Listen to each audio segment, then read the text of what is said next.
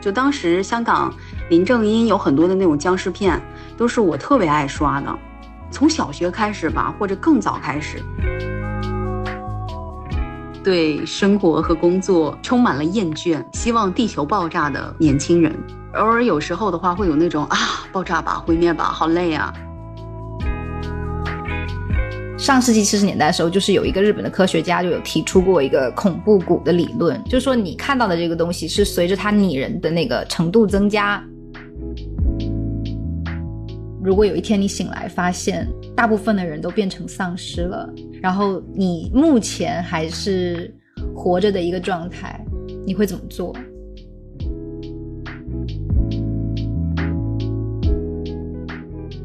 ？Hello，大家好，我是不接地气的宝宝。Hello，大家好，我是其实不是非常爱看丧尸片的飞机。你这几天真的没有因为为了这个题材而去看一些片而爱上这个题材吗？有恶补一下啦，不会在这个过程当中收获一些爽感，然后甚至有下一次还想要去看的这种爽感肯定是有吗？爽感肯定是有的，但是下一次再去看的话，得得看说就是，呃，这部电影它的情节设置怎么样了。其实我会去反复看的，就比如说我的第一部僵尸片就是《生化危机》嘛，那爱丽丝，就红裙爱丽丝太美了，救命！我对于那种全身上下肌肉都非常紧实的，然后又特别飒的女性，就是 太喜欢了。而且而且它整条发展的脉络就会让你想去反复看嘛。我记得《生化生化危机》的一二三部我都是有去反复看的，但是其他的丧尸片我都是看一遍就过的。嗯嗯，我已经记不起我第一部看是什么时候了，但是我印象当中很小很小我就开始看各种恐怖类的东西，比如说跟丧尸有那么一丢丢类似的啊。就稍微有点类似的，比如说僵尸啊，就当时香港林正英有很多的那种僵尸片，都是我特别爱刷的。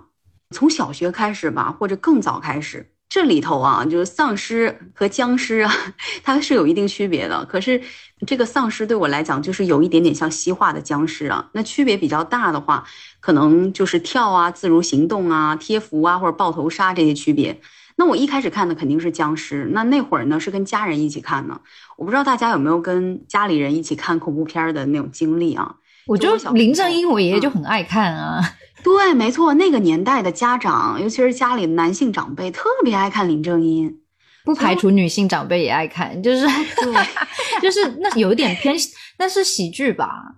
哎，对，它就是当中有很多搞笑的成分，还有那种很可爱的小僵尸。我不知道你有没有印象？我记得当时有个小僵尸的演员出现在好几部里头。哦，那个对，就长得很可爱，那 但是把他熊猫一样，把他的形象可爱化了啦。但但就是啊，对，就是看个乐，就有一点像那种家庭适合一起看的啊。对，哎，那种爆米花电影就是有点这个类型。然后，所以我们家呢，很早开始就有集体看恐怖片的习惯。虽然我之前有讲过，我儿时的记忆是特别少的，但是当中有非常多的都是与恐怖片相关的儿时记忆。那我觉得我喜欢看僵尸类的啊，算是我后续喜欢看丧尸的启蒙吧。就是我丧尸第一部看的是啥，我有点忘了，因为我到后面我看的实在太杂太多了。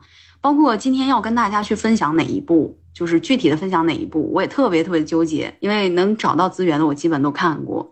那像欧美呢？早期我看的是《活死人》系列，你有看过这个吗？《活死人》系列就《活死人之夜》《活死人黎明》。活死人黎明看过，嗯嗯。所以就是到后面《生化危机》啊，还有《行尸走肉》的电视剧，然后再到后面，我觉得欧美丧尸到后面各出奇招啊，就改版的有很多奇奇怪怪的类型。比如说前两年我还看了一部欧美的电视剧，我就是这两天死活我都记不起名字，我大概讲一下剧情啊。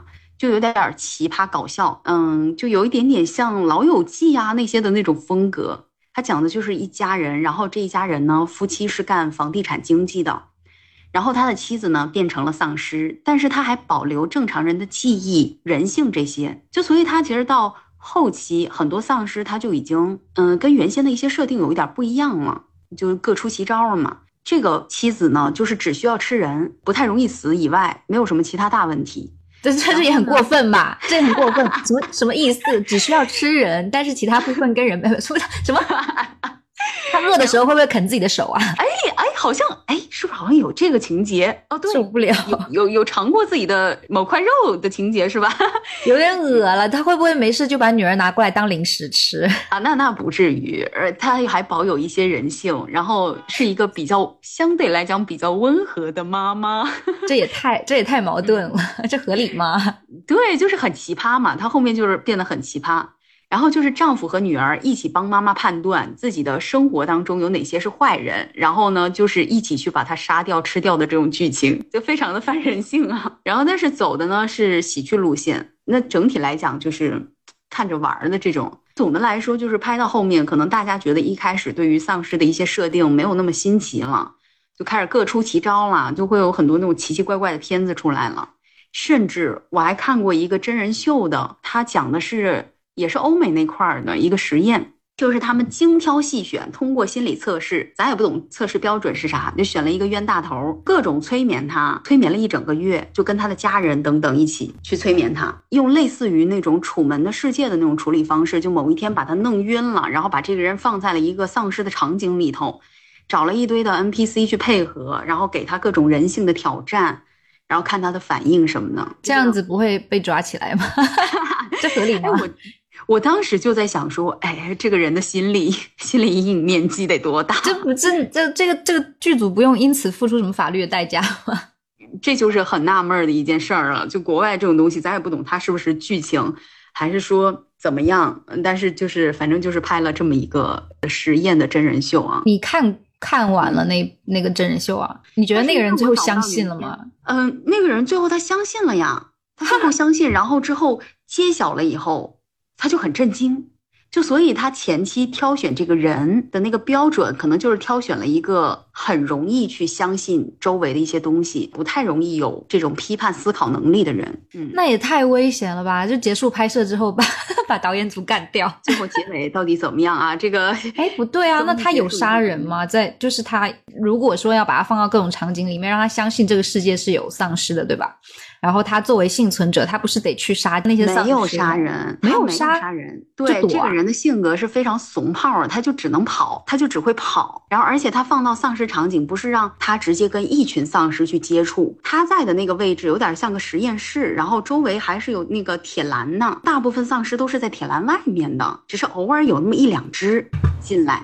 代入一下，当场就想自杀了。哎，但是我觉得里头比较那啥的一点是，我们一直觉得可能看丧尸片看多了啊，我有一段时间真的会觉得，哦，那我是不是到了这个场景里，我就能大杀四方？但我觉得这个人的反应可能更贴近于我实际的反应，就是不行啊，就可能真的不行，就可能真的就是只能跑路，你晓得吧？蟑螂都不敢杀的人，怎么 可能看到那么恶心的东西还敢打下去？我有时候真的就会有这样的幻想，哎，我觉得我看是。我看那个丧尸片的时候，我就很容易带入这个主角儿，这可能就丧尸片存在的意义吧，让你爽一下，就对，替你打一下，让我做一下英雄，就是即使实际是非常怂包的 怂包。后面呢，也会看到很多日韩呢，尤其是韩国这些年出的，像大家比较了解的《釜山行》啊，还有后面的什么《甜蜜家园》啊、《幸福啊》、《王国啊》这些。釜山行我有看，然后甜蜜家园是你推荐的，不是你摁头看你叫我看的吗？就是对呀，甜蜜家园真的很好看，你不觉得吗？啊蛮好看的，对啊，而且男主很帅，就是不会去重看系列，但是看的当下会觉得想要从第一集马上看到结尾这一种冲动是有的。嗯嗯嗯，而且它里头的很多那种拍摄的一些细节我都挺喜欢的。它是漫改，听说它的那个漫画版本更好看。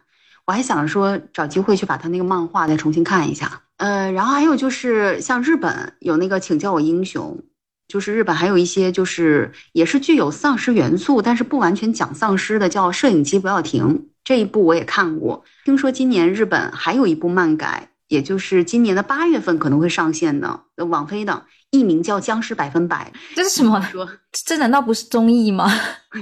僵尸百分百。僵尸百分百，而且那男主啊，那男主谁来着？就也是特别眼熟、特别有名的一个男的。然后像这个片子呢，它也比较奇，然后也非常的反映他日本的一个本土的社会现状啊。就我看的是预告片当中有一个画面，是主角在满是丧尸的一个背景下大叫：“真好啊！”，因为不用去上班了。就他前面是先有一个内在语说，那难道这意味着意味着我不用去上班了？然后就开始大叫真好啊，后面就很多很高兴的 表情。他的那个主角就是一个对生活和工作充满了厌倦，希望地球爆炸的年轻人。偶尔有时候的话会有那种啊，爆炸吧，毁灭吧，好累啊。所以我觉得还挺适合精神状态不稳定的年轻人的。在国内不知道这个会不会被改编成变成丧尸也要完成工作。哎，其实这个有啊，你有没有看那个日本的那个请叫我英雄啊？有啊有啊。里面有一个画面，有很多这种画面，就是他男主角走在路上，然后突然看到一个人打电话，很生气的打电话，然后他说那个人生前是个销售，死 变成丧尸之后还是疯狂的打电话催客户。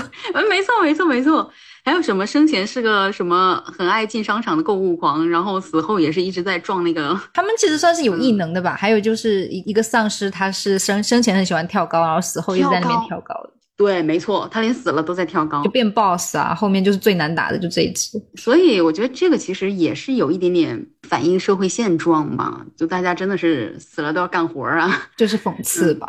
对，啊，像很多日韩，它都是漫改，就它是先有漫画才给它拍成电影的。这两年看的比较多的是日韩，就是你说现在有很多的，就是那种创新啊，嗯嗯，就是各种。把它喜剧化或者把它轻松化啊这种的，但是其实大部分的片子就是都还蛮相似的。就如果他们不去创新的话，就是约等于是一直在翻拍啊。没错，它可能就没有那么好玩了。就是都可以总结一下，就像我最近恶补的僵尸片啊，就是疯狂的恶补了一下，有几个很相似的点吧。首先，他们的起源都是说，OK，有某一种不知名的病毒或者是病菌。或者是外星人，甚至是邪教，就是刺激那个基因的变异啊什么的嘛。嗯嗯。然后还有就是说什么某国啊，咱们就不特指是哪一国了。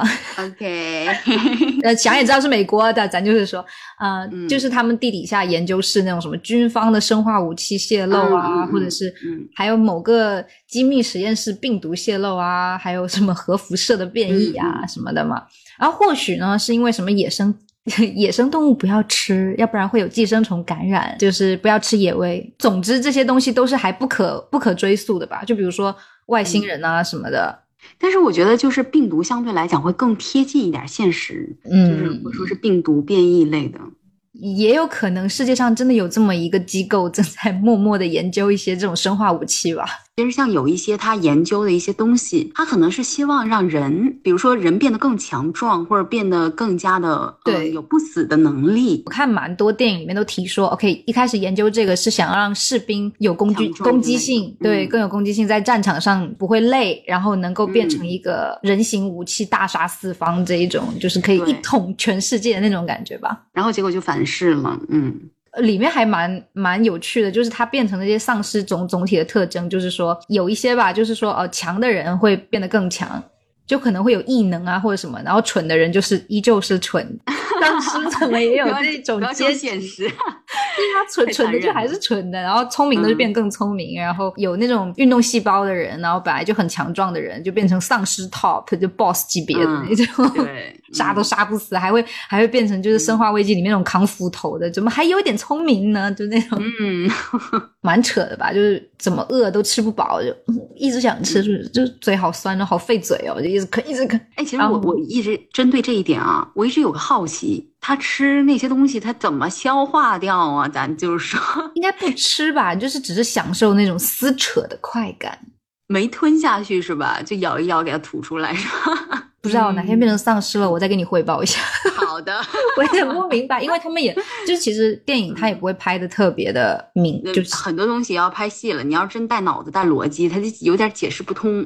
其实我最不喜欢看丧尸片电影的原因，是因为他们就是有一些有一些画面，他们的脸部特写嘛，特效化妆，嗯，对，就是那个溃烂也太严重、太恶心了吧。然后其实我最不能接受的就是他们的叫声，就有一点像就是得了狂犬病的狗在追追赶和撕咬人的声音的那种畸变的声音。嗯嗯嗯，哇，真的这种声音听完以后，喜欢的都是我喜欢的。我其实玩的游戏里面也有一些丧尸的元素在里头，每一次就听到那个哇那声音的时候。我就会跑走，这怪我不打了。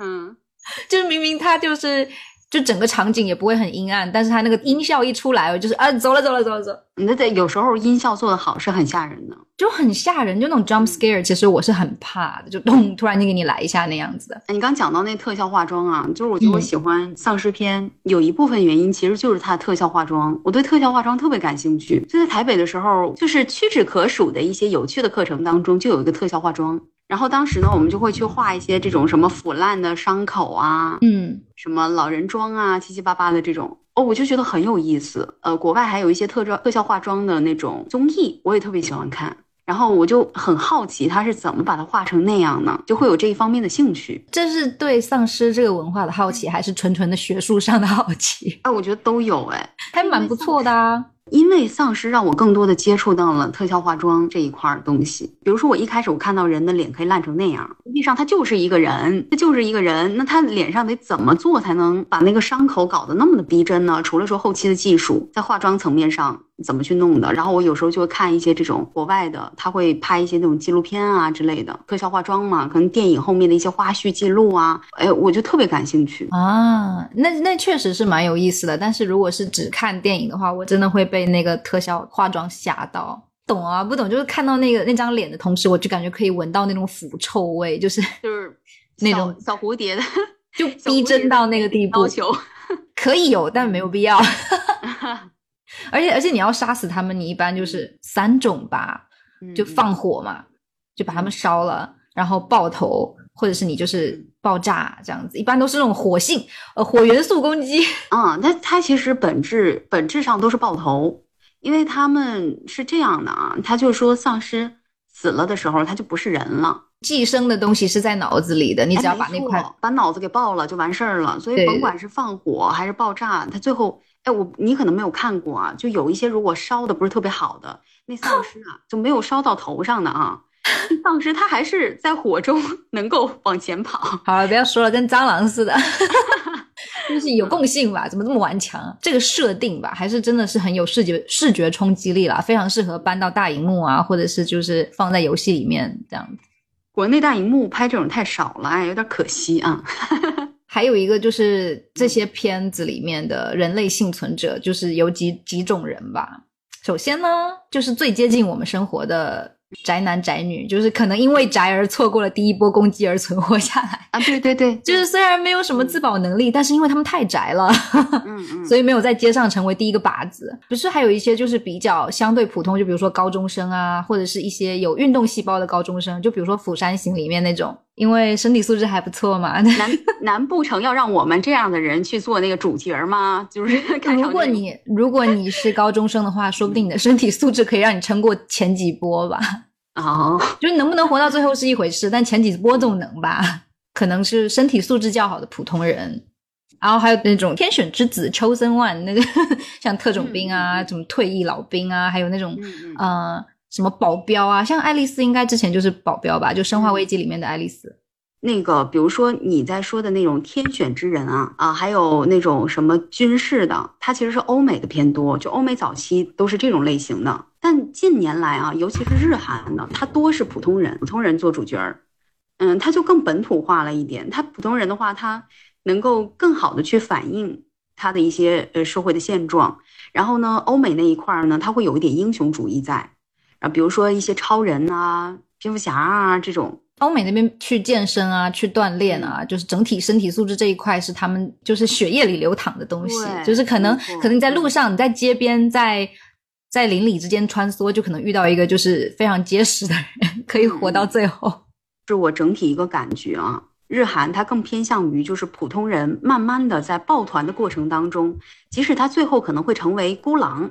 但是他也是在慢慢抱团的过程当中，叫集体化的一个状态当中，慢慢的去成长成一个能力更强的人。但很多时候，欧美他就是直接赋予了一个人很强的能力，或者说把这个人就是定位成很强、具有很强能力的那种人，然后让他啊 carry 全场。回忆了一下，我看了日韩和欧美的，我觉得在人类幸存者上还是有很本土化的差异的。其实我们的文化也是比较。侧重于协作这块，但是也不是说欧美就没有协作，就是因为他们也意识到说，如果一个人就能去顶好几个能力者的话，那太不合理了吧？呃，对，所以也是有，但是我们说的是一个大方向啊，就居多的是什么啊？当然，它当中也是会有一些协作，但是我觉得它强调的没有没有日韩强调那么多。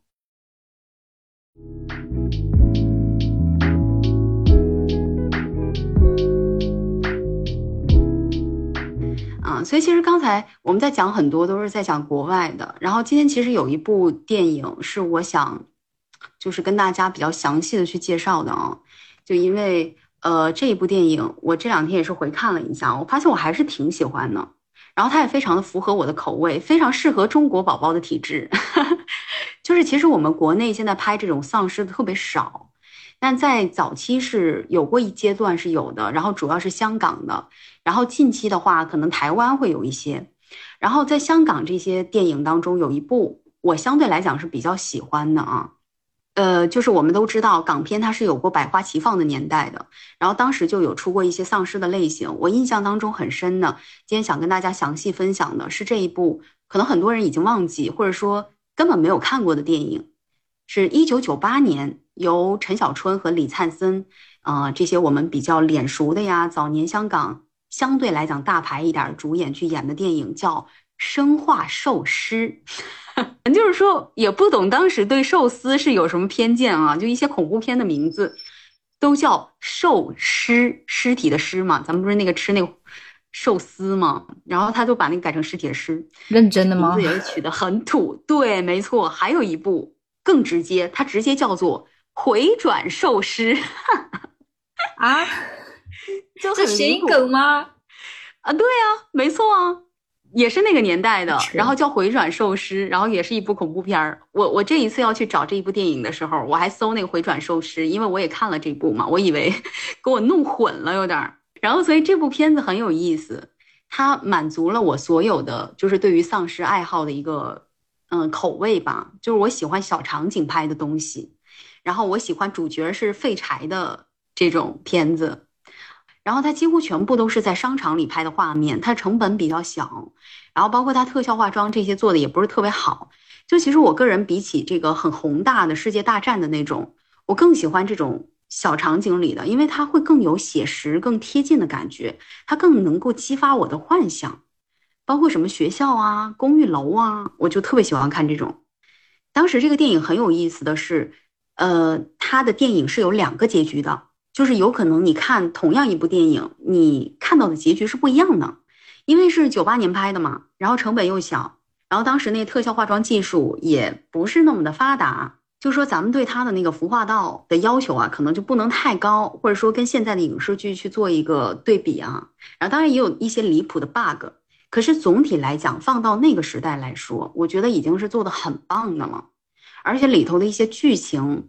它的那个主线我也是很喜欢的，因为我发现二十几年后我再去看，我还是觉得它有很多可圈可点之处。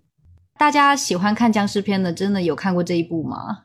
我觉得可能很多人都没看过，因为它太早了，太早了。所以这个剧情介绍一下啊，就我先简单的剧情介绍一下，就是两个无所事事的小混混，就是那个小春和李灿森，我就一个叫小春，一个叫阿森嘛。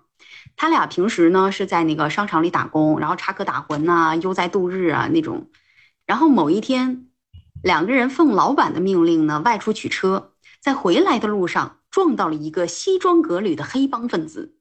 然后这个男的呢身上就放着一种最新的生化武器，从西方带来的啊。然后这种武器呢可以把人类变成强大无比的丧尸。然后两个人就很搞笑啊，当时他撞到这个人的时候。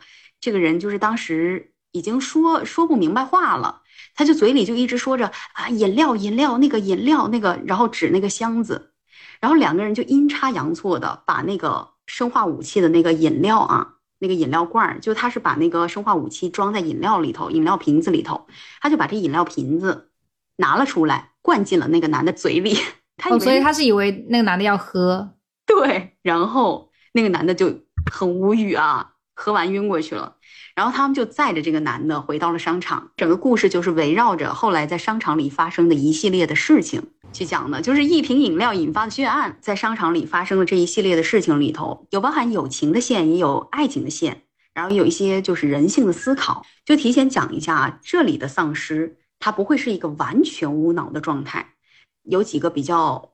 让我印象深刻的情节。第一个是让我这种纯爱战士应声倒地的，就是里面有个卖寿司的小哥，哎，寿司他又来了啊！然后他在变成丧尸以后呢，就见谁都咬，除了自己深爱的女主莹莹，他就保护了女主很久。他还把就是他呃吃了的那些人的一些肢体的局部送给女主，让女主一跟他一起吃。然后包括其他丧尸要来杀女主，他都挡在前面。然后他最后的结局很惨，就是被为了保护女主，被一群丧尸咬的连丧尸都做不成。丧尸为什么要咬丧尸？里面的一个设定啊，就是那个丧尸呃一直被别人挡着，他们是会互相攻击的。就是因为莹莹没有变成丧尸。对，因为莹莹是个活人，然后他为了保护莹莹，然后就被群攻了。还有呢，就是里头的演员其实特别少。我觉得做的比较好的是一个他的那个角色塑造，让我印象也比较深刻，就不是那种非好即坏的。就包括我们现在看到很多电影里面的一些角色塑造，都是啊，这是个好人，那是个坏人，就这样去处理的。我真的特别讨厌纸片人的处理方式，就人不是好的就是坏呢，觉得这样特别没有意思，也非常不现实、不真实。回到这部电影当中。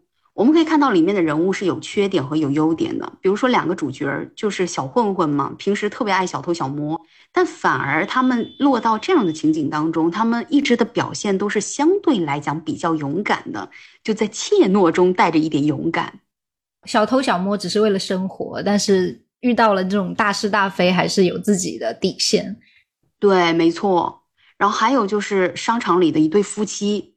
这个老公平时表面就是对他老婆呼来喝去的，就特别凶神恶煞、特别大男子的那种感觉。然后实际上呢，贪生怕死，他为了保命就做了很多坏事儿，比如说把其他人关在门外，然后还有电梯超重的时候直接把一个女的推出去让她喂丧尸。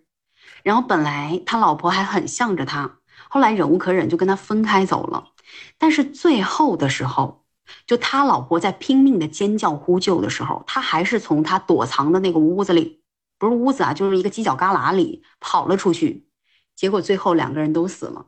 当时这部片子他是九八年拍的，我觉得他已经把很多就是人性上的一些呃转折，还有一些复杂性，他已经在他的能力范围内去表现出来了。然后还有就是里头也也有那个友情线，两个男主混混的感情线。先是那个阿森那个角色被咬。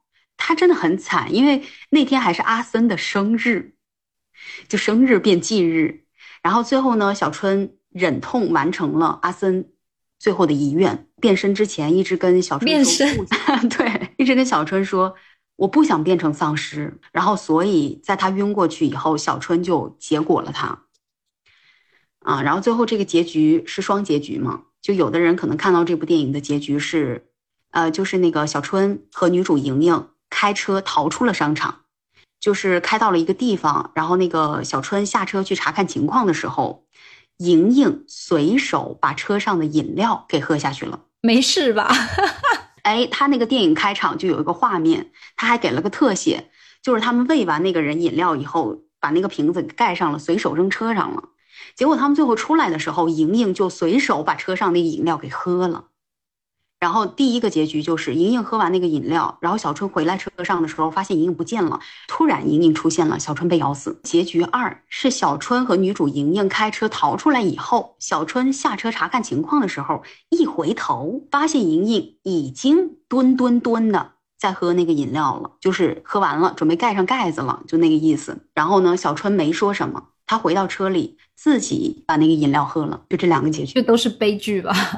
对，它是一个很悲的悲剧，但我觉得，我觉得它没有没有给我一个很好的结局，反而是也成了一个我比较喜欢的点，因为可能就是 我觉得，我觉得如果说啊，我去到那个场景里头，我应该也会是领盒饭，只是领的早晚，领的或早或晚的区别吧。就是放到那个年代来讲，其实还不错吧。你放到现在也还不错啦。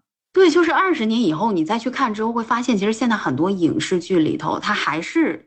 在拍一些这种东西，它有一些很类似的情节啊之类的，分享给大家，希望大家感兴趣也可以去看一下。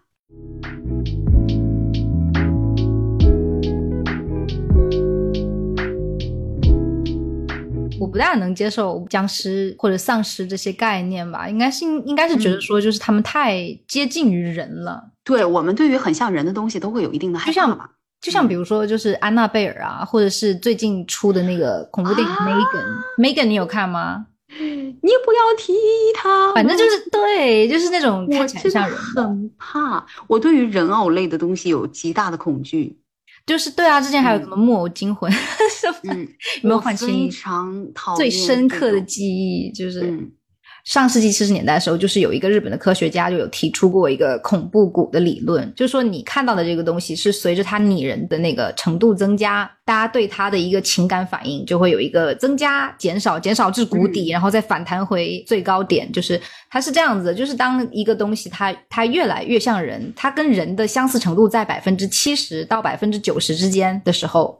人对他的那种厌恶、反感程度是最高的，就是最反感的时候。那丧尸跟比如说尸体就已经让人家觉得很反感，对不对？因为你知道他是人，但是他又已经不是人了，然后又有点恐怖，又会发臭，大家就会对他嗯很厌恶。然后丧尸又是那种。活过来的尸体，在这个理论里面，丧尸其实是就是恐怖谷的谷底来的，就是人最恐怖、最恐惧的东西。其他就是比如说一些呃，比如说拍摄现场一些假体啊什么的，也是很累人的东西嘛。包括木偶啊，包括做的非常非常逼真，甚至有一点恐怖的那种娃娃什么的。嗯嗯嗯，那都是我们的恐怖谷谷底来的。在网上，就是差不多百分之九十到百分之百是接近人的时候，你就会觉得啊。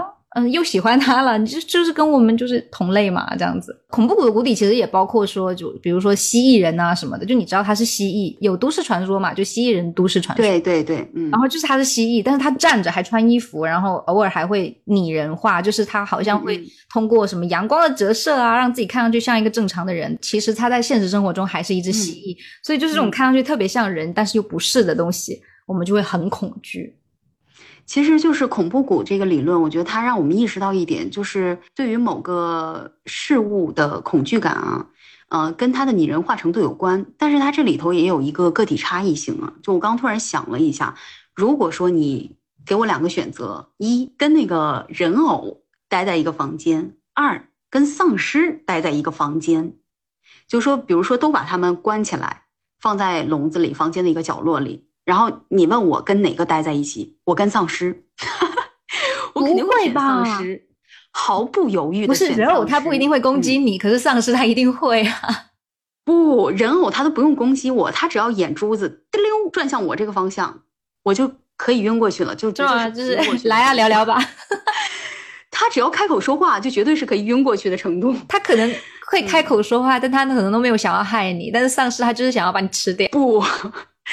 这个这个对我来讲，哎，我现在想到这个画面，因为我其实为什么我突然有这样的这个想法，是因为我不是看了很多恐怖片嘛，在里头我最害怕的就是跟人偶相关的，就是安娜贝尔，对，就是这一类什么鬼娃娃花子啊这种。自从我意识到了我特别害怕这一类的，我就杜绝坚决不看，因为它绝对是会影响我至少一个星期的睡眠。所以我觉得，如果说真的说恐怖谷在我身上的一个反应，我觉得我的那个谷底底到不能再底的地方，那绝对就是非人的人偶。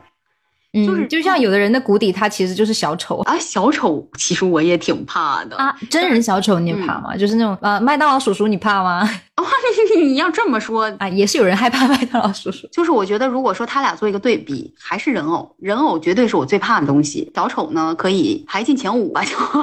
我不怕丧尸是为啥？不是说不怕丧尸啊，就相对来讲，对他的恐惧程度，他可能还是在我的安全范围内的恐惧。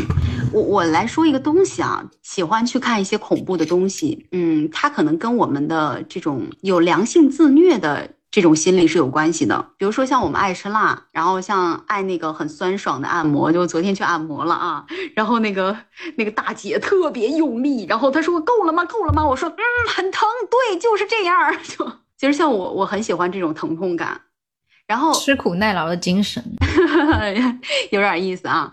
宾夕法尼亚大学的一位心理学方面的一个教授，他把我们人类的这一类的行为啊，归结于良性自虐。就他认为呢，我们经常会做一些，嗯，可能会让身体感受到威胁的事情，来获得快感。但是呢，这种威胁它是安全范围内的恐惧感的一个刺激。就对啊，因为丧尸不可能突然间出现在你身边，哇，我给你一下。没错，所以这个就涉及到为什么我反思了一下，如果说根据这个理论来看的话，我为什么比较怕人偶呢？因为它已经不在我的安全范围内了。人偶是我们生活当中特别常见的，嗯，包括我小时候我都不喜欢芭比娃娃，我觉得是那种等身等身的那种玩偶会真的让我觉得哇，大美。我不行，就是但凡像一点的我都不太行，所以芭比娃娃就一开始就不在我的喜好范围之内，就是因为它太常见了。然后不管是我们看到一些人偶、人偶啊、木偶啊这种，都是生活当中会见到的东西，我觉得它就让我感到了非常的不安。就比如说你去到超市里，然后它有那种人偶娃娃，然后那个人偶娃娃你去碰它的眼珠子，它是会动的。嗯，对，那时候那个还很贵呢，最恐怖、最贵了。起来了，就不能想，就不敢想，你知道吗？这事儿就太恐怖了，我现在都已经感觉自己极其不安了。就是这是第一个，然后第二个呢，就是我们对比一下啊，如果说是丧尸，它还得有病毒，有什么什么什么，相对来讲，嗯，它还没有那么接近，而且丧尸对对，它没那么玄。玄幻。对，它本质上还是人化的，它就还是人变的，它是实体感知的。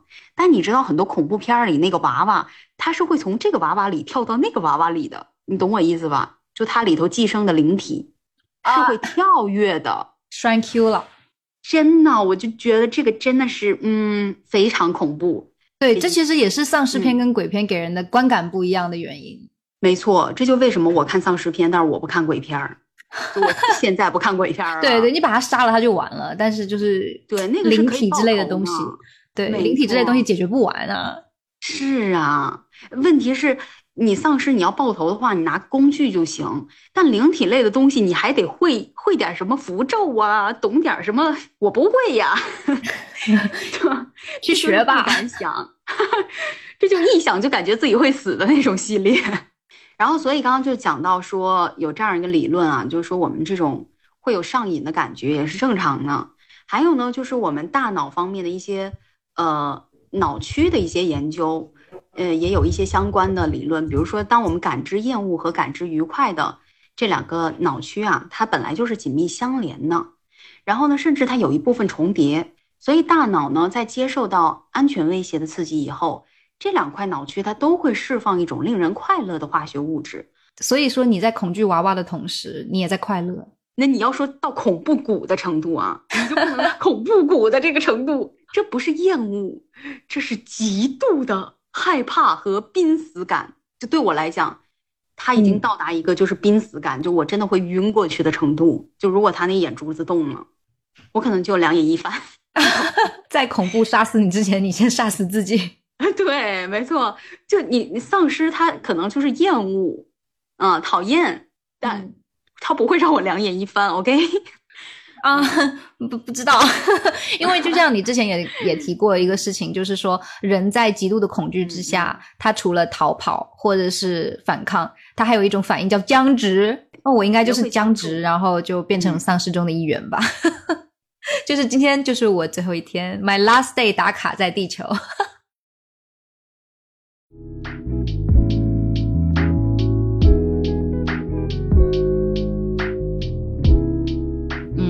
其实丧尸一开始它其实就是有一些呃宗教性质，它的一开始的起源呢就是巫毒教嘛。嗯嗯。那那它其实是可能被歪曲了啊，就是巫毒教它其实有一些仪式，然后因为去把它记录下来的这个人呢，他是。嗯一个白人，嗯，然后嗯。他就是会以一个比如说去看异端邪说啊这种嗯。这种就是比较把别人就把别不是自己的文化的东西看成就是一些比较野人的行为的这一种这种心态去做记录的，所以当时就说是这个巫毒教创造了丧尸。那一开始他就就是跟我们的僵尸有点像啊，就是巫毒教的那个，比如说一个巫师啊什么，他施法他创创造了这个嗯丧尸，是希望就是希望去夺取对方的意志，并且让这个人之后的行为都是随着自己的意志去做行动的嘛。嗯嗯对，就是肯就跟跟我们的僵尸是很像的。然后直到后面，就是我们出现这些这些丧尸啊，都是呃只有一个意志，就是杀杀杀杀杀，嗯，就是吃嗯吃吃吃吃这样子。然后我们的僵尸就是一般就是吸血嘛，像香港早期港片那一些都是吸血了。就是吸血，嗯，对，他其实有点像吸血鬼，呃国外的，就他的那个但存但就是不帅，你，咱就说你是那个什么玩意儿看多了吧？哎，他他好像后期，他好像后期被大规模的，就是复制啊，这种这类故事被复制啊、翻拍，都是因为一开始那这真的很帅，那《暮光之城》啊，还有那《吸血鬼日记》啊啥的，嗯嗯，对。然后我们还有讲它的那个区别嘛，就比如说丧尸，我们就是直接爆头。嗯，简单粗暴的就给他来一下子这样子。然后像如果我们要对付僵尸的话，我们就得用一些比较宗教意味很重的东西，像比如说糯米啊、黑狗血啊、草木剑啊这种特定武器，嗯嗯，才能给它消灭掉。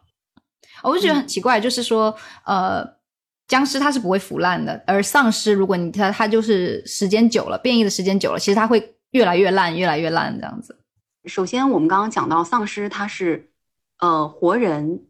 转变的很短的过程当中出现的，所以你的那个身体的机能，那些肉它都还是鲜活的，天呐啊！但是怎么样？市场新摆的，但是那个僵尸啊，它是硬掉了，所以它是干巴巴的那种，就是它已经完成了一个脱水储存的过程。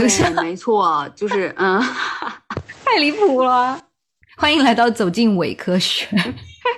嗯，还有一个是说僵尸害怕阳光，但是呃丧尸不怕，但是这个不一样啊。就是我看到有一些不同的丧尸，它是有的怕阳光，有的嗯对，有的有的不怕，然后有的就是说什么视力很差，但是听力很好，有的就是说什么没有听力只有视力，什么就是都各种设定。它后面已经变化很多了，嗯，对对，就是已经找不到，反正就是恐怖啊，主主打的就是两个字恐怖。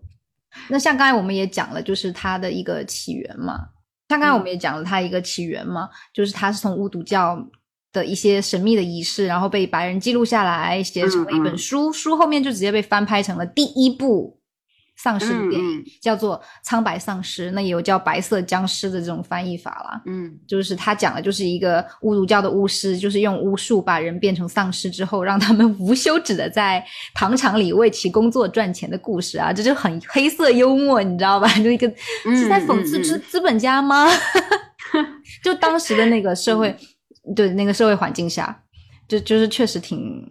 挺讽刺的，呃，这个始祖始祖丧尸啊，它不会吃人或者是咬人的，它就是工作，是不是就很符合我们这群九九六的？就是可能我们变成了之后也不会咬人吧，因为我们有讨好型人格，我们变成讨好型人格的丧尸，一天不工作，我的脑子寄生虫都不知道怎么指挥我了。嗯呃，到了后期嘛，就什么活死人系列的僵尸啊，这样的一些形象，一般的话，流传最广的说法是说，它是以狂犬病为灵感而演化而来的。嗯，你想想就很很贴合，是不是？就包括它的那个吼叫，就是得了狂犬病的狗，对，得了狂犬病的狗和人。人的尖叫啊、嘶吼啊结合起来的一个声音，就这种，对吧？然后它也是狂犬病，其实也是通过咬伤和抓伤的形式，就是也是以这种液唾液或者是那种体液为载体去传播的嘛。嗯，那就跟丧尸一样啊，我就抓伤你一下，然后你马上就要变异了。而且他也很怕，有的有的设定里面是有说，就是呃，丧尸是很怕水的。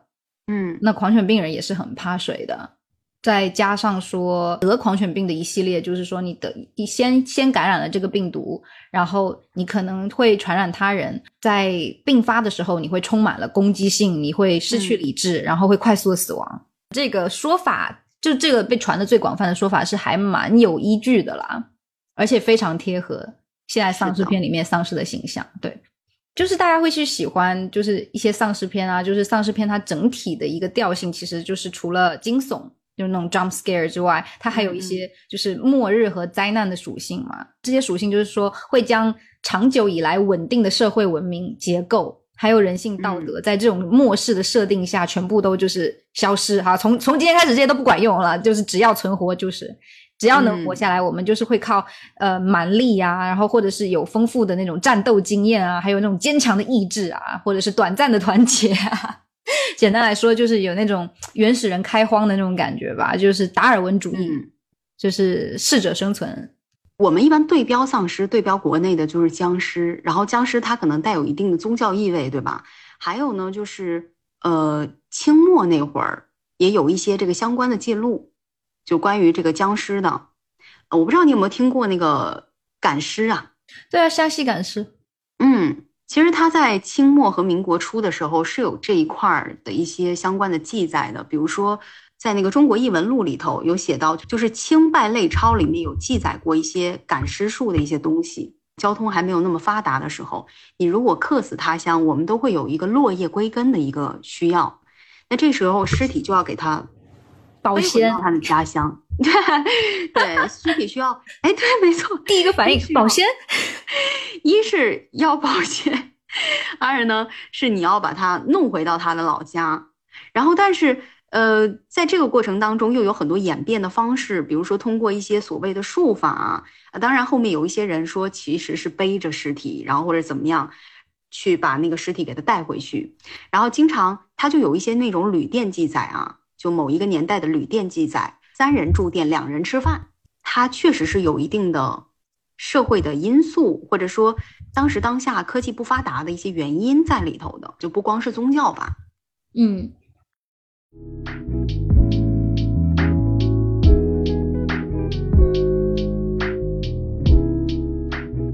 丧尸题材的游戏也很火，很多人玩。嗯，最开始是我们现在手游是和平精英嘛。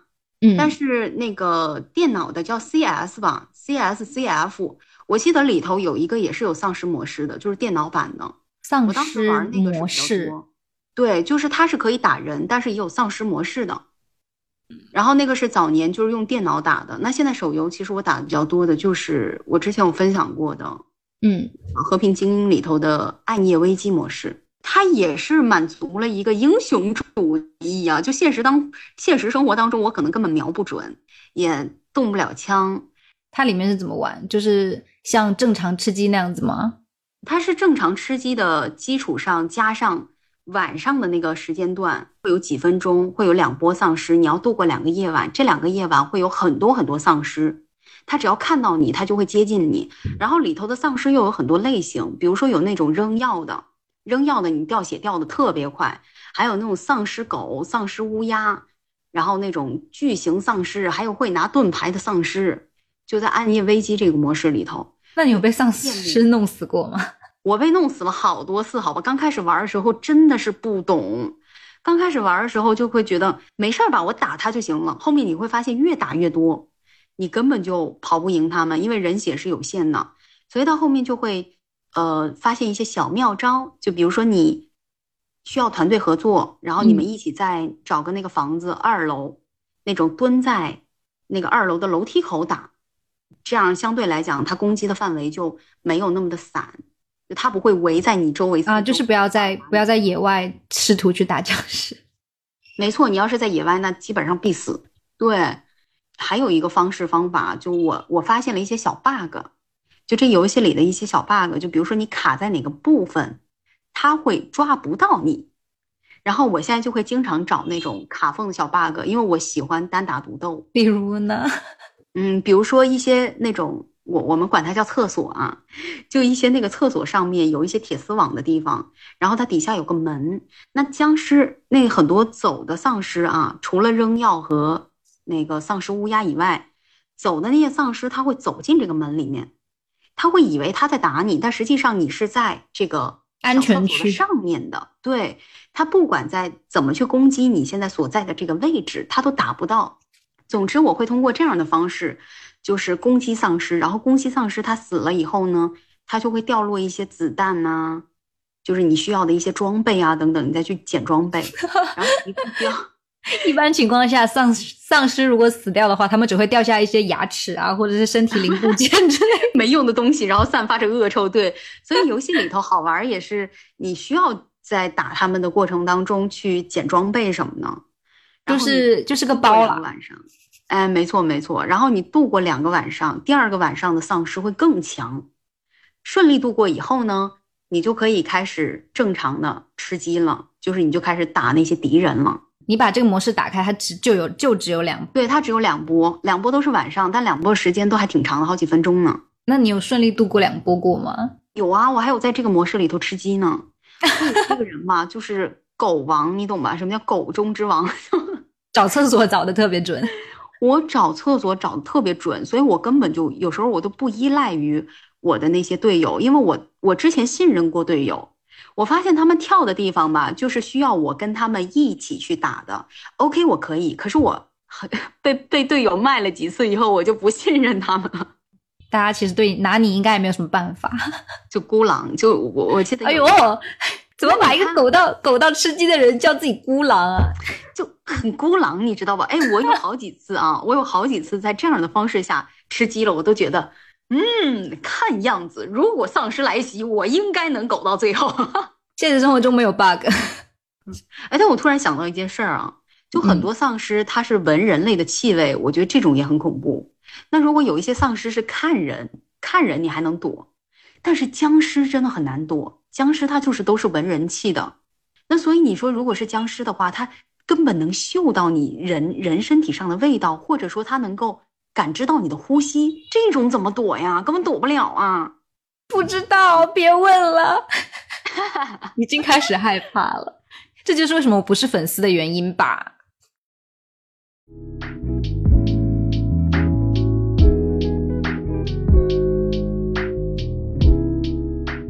其实我自己个人来看吧，就是会大家为什么会喜欢丧尸文化？呃，我自己觉得是有几点啦，就是。一个一个点就是大家应该都会认同的点，就是我们大家的一些情绪需就被压抑的情绪需要发泄啊，就是现代人的精神状态都不怎么样了。对，没错。对，就是可能在内心深处会希望现在现在现阶段稳定的这种，比如说阶层结构啊，或者是就是社会结构去崩塌。就想要推翻一切，重新来的这种冲动，因为可能比如说，就是当你投胎没有什么技巧的时候，你嗯，你出你你会觉得哦，往上爬又没有什么希望，那你就毁灭吧，就是这样。哎，对，有这种也有这个方向，然后还有一个就是作为一个丧尸游戏的爱好者啊，嗯，我我觉得。有一种情绪发泄，就纯粹的情绪发泄。我突突突突突突突，对我就是想突突突突突突突。就我们打很多暴力游戏，其实也是有这方面的一个需求的。是。然后丧尸又是一个你可以合理发泄自己这种欲望的。对，其实有我我有听我有听过 UP 主讲这句话，他说我在现实世界里循规蹈矩，就是因为要在游戏里面 发疯，我就是要在游戏里面大杀四方的。你以为我在现实世界里为什么这么狗呢？还有一种就是可，就刚才你说的，就是有点个人英雄主义情节嘛，就是孤狼就是我啊，没有叫你狗人就差不多了，还孤狼呢。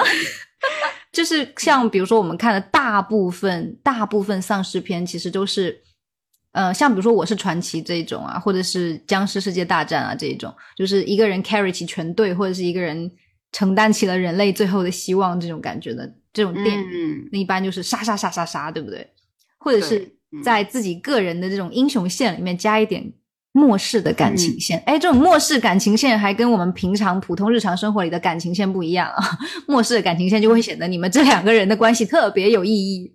讲到这种末世的感情线啊，我突然想到，现在其实虽然我们国产没有很多影视剧，但是国产有非常多的小说，然后在里头很多的感情线都是啊，我得吐槽一下，就很多国产的小说。末世里头的感情线都是雌竞，加上多后宫，就一般主角都是男的，然后呢，他就会跟很多女的，就是发生感情线。我这种这种受众也很集中，就我真的 气死了。就是对于我这种特别爱听丧尸元素的这种小说的人来讲，真的听到这种环节的时候，我就说能不能别雌竞？你到底干什么？就是这种这一类型的，一般也都是这种幕墙啊，就是它包含的元素里面有幕墙，还有孔若，还有一些就是男主角的自我意淫了在里面。对，他其实可能本身只是僵尸，只是不过是他拿来吸引观众的一个噱头元素。但是最重要的是啊，我们男主就是最有男性魅力的男人，对，他可以开后宫，然后他可以看到僵尸就可以拿来练一下级，最终他就是战神。拥有了所有的美女，嗯嗯，还有所有的无敌是多么的寂寞。哎，我不懂，我为什么要看这么多这种？好像就是是什么时候丧尸来了的时候，我可以吸取一下经验。嗯，我觉得吧，就是首先不要说丧尸来了，在地震来的时候，你有没有一个急救包呢？你先做一下基础的吧，好不好？地震是真的会发生，丧尸可不一定啊。嗯嗯，就是当你做好了。地震的急救包，你会发现这个急救包可以用在各种各样的环境中。啊，哎，我觉得有必要的时候可以开一期讲一下这个。嗯，就是就是里面会有很多小饼干啊、水啊、矿泉水啊什么，还有那个手电筒，还有哨子。首先你有这些东西吧，你先不会饿死。就是不管是地震还是丧尸，就是嗯，首先你活下来了，然后你要什么武器再自己去捡，好吧？就是看一下能不能碰到什么包怎么的。说的非常有道理。嗯，对，你就按你用用那种准备地震的。准备应付地震的那种心态去应付丧尸就 OK。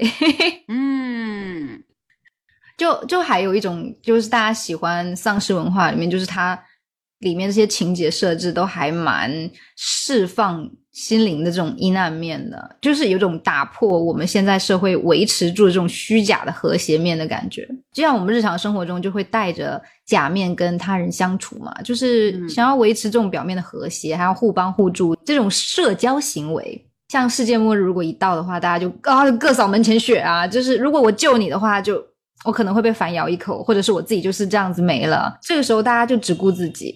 然后如果出现说非常极端、自私自利的行为，其实嗯也会合理化吧。就是你会看到电影里面有很多反派，其实他不是真正的反派，他就是很自私，想要保住自己的人。嗯，然后其实有一大部部分观众是不会太纯粹的去骂他们的。嗯，就想说啊，如果我是这个，如果我是在这个情况下，说不定我也会做同样的事情，而且他可能不是我本心的，就是当下我为了活着，一下子本能就给他推出去了，万一也是，就没有办法高估自己在极端环境下的表现了。嗯，还有心理素质，乱世中如果你去当一个圣母，你反而会被大家嫌弃啊，是吧？就这个时候，如果要要要要传播爱的话，这是开什么玩笑啊？这点非常有意思。就是你会发现，不管是影视剧还是小说里头的一些评论，嗯，你都会看到有人去骂主角。如果主角救了谁，怎么圣母啊？对，就是就是很多很多自私的人会他们的一些行为就会被哦大家接受，然后反而圣母就反而不可原谅。对，没错。包括对他人行为的这种恶意的揣测也会被合理化。就比如说在日常生活中啊，可能我们讲一句话被伤到了，然后然后我们都会想啊，我怎么那么小心眼啊？我怎么可以猜把他猜的这么坏，是吧？嗯。但是在在乱世中，你就是要把他猜的很坏啊，因为你要活着，你就要 assume 对方这时候就是要害你，然后你就可以提前防备，对不对？嗯，就是很多很多人性的阴暗面就是得到释放，特别是。我自己看啊，就是比如说像丧尸嘛，它是很累人的一一个形象，然后在打丧尸的时候，你就嗯，难免的会带入一些情绪和你想要发泄的特定需求。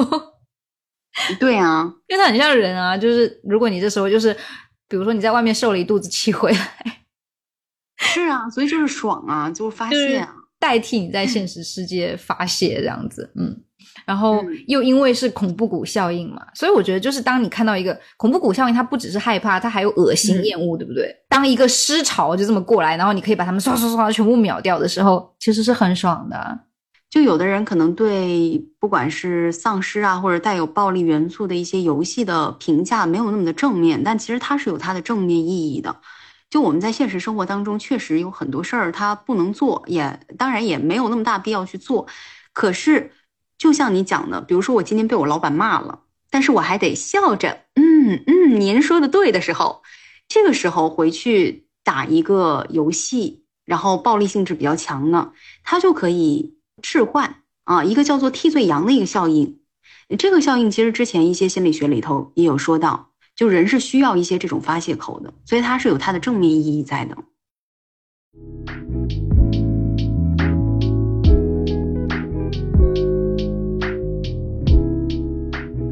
就是一个人创造了这个故事，他写出了这个故事，他可能背后就在讽刺什么东西。然后我觉得去解读这个东西，虽然有些人会说啊，你是过度解读，你是不是小学的时候阅读理解做多了？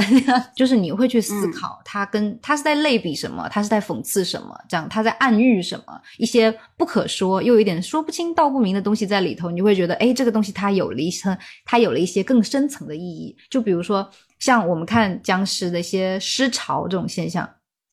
他可能是在啊影射说，就是大量的民众被就是统一被政府传播这种 propaganda 洗脑的这种就是现象嘛，但他们会无脑的攻击、撕咬那种非我族类的那种另一类人，就是跟自己持相反意见的另外一人一类人。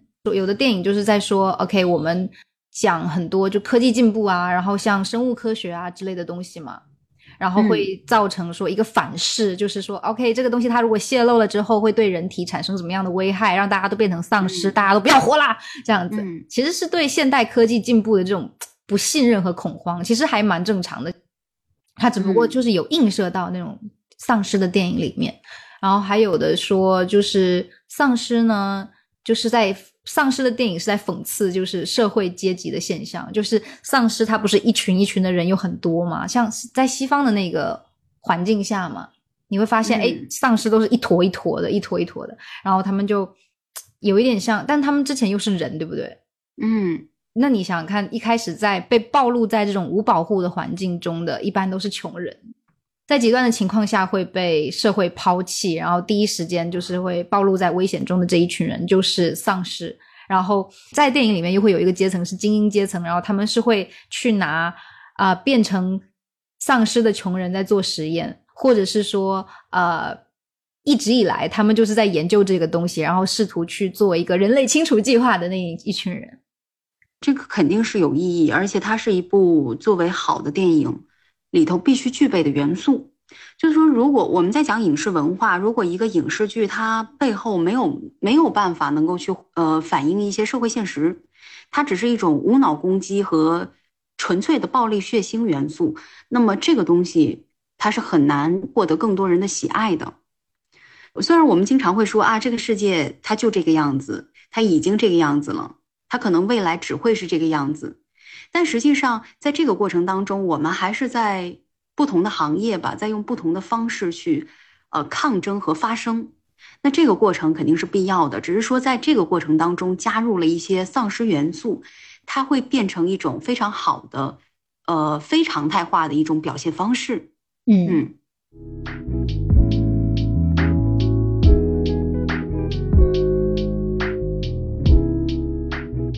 如果有一天你醒来，发现大部分的人都变成丧尸了，然后你目前还是活着的一个状态，你会怎么做？因为现在我是跟家里人住嘛。如果我想象一下，如果是我跟我的家人们都没变，那这个时候我们就可以一起去想一些办法。那可能我在一些什么影视剧或者小说里头了解到的一些东西，它就能派上用场。但是如果啊，换一个设想，我的家人变成丧尸，只有我没有，那我就去死了。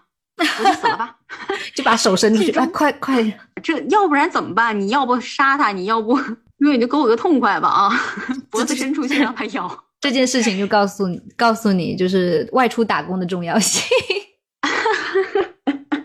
好，那换一个场景啊，如果我外出打工，然后我是一个独居的状态，嗯，那这个时候你应该可以大杀四方了吧？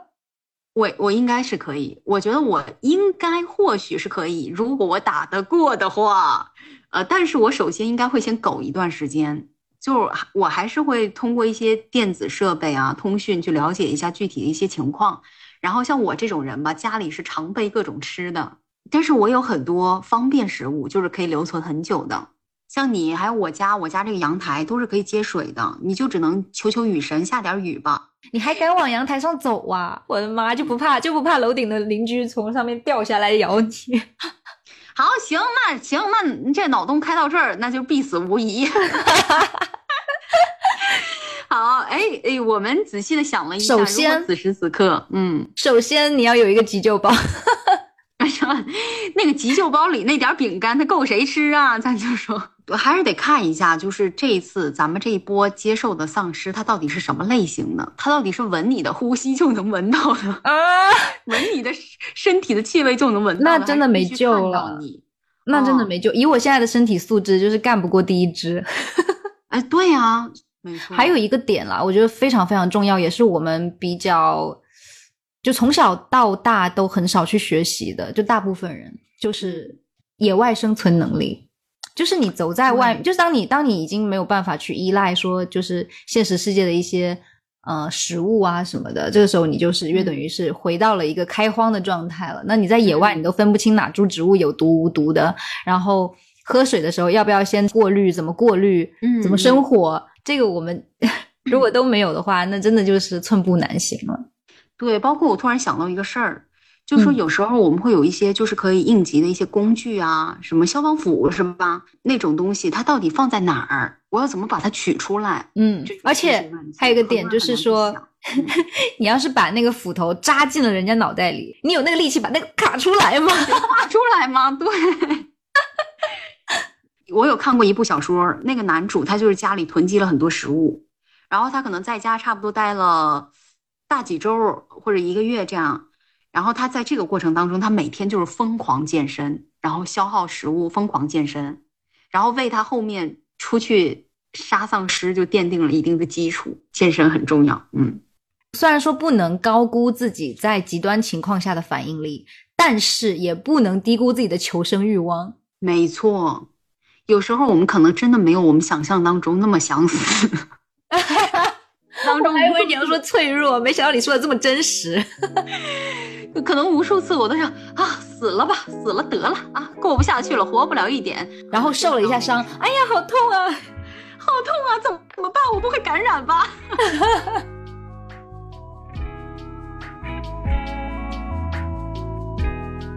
那我们今天差不多就到这儿。如果大家对这个话题感兴趣，可以在评论区跟我们互动。如果说关于这种类型的题材，你还有什么想要听的内容，也可以给我们提一些建议。我是宝宝，我是飞机，我们下期节目再见，拜拜。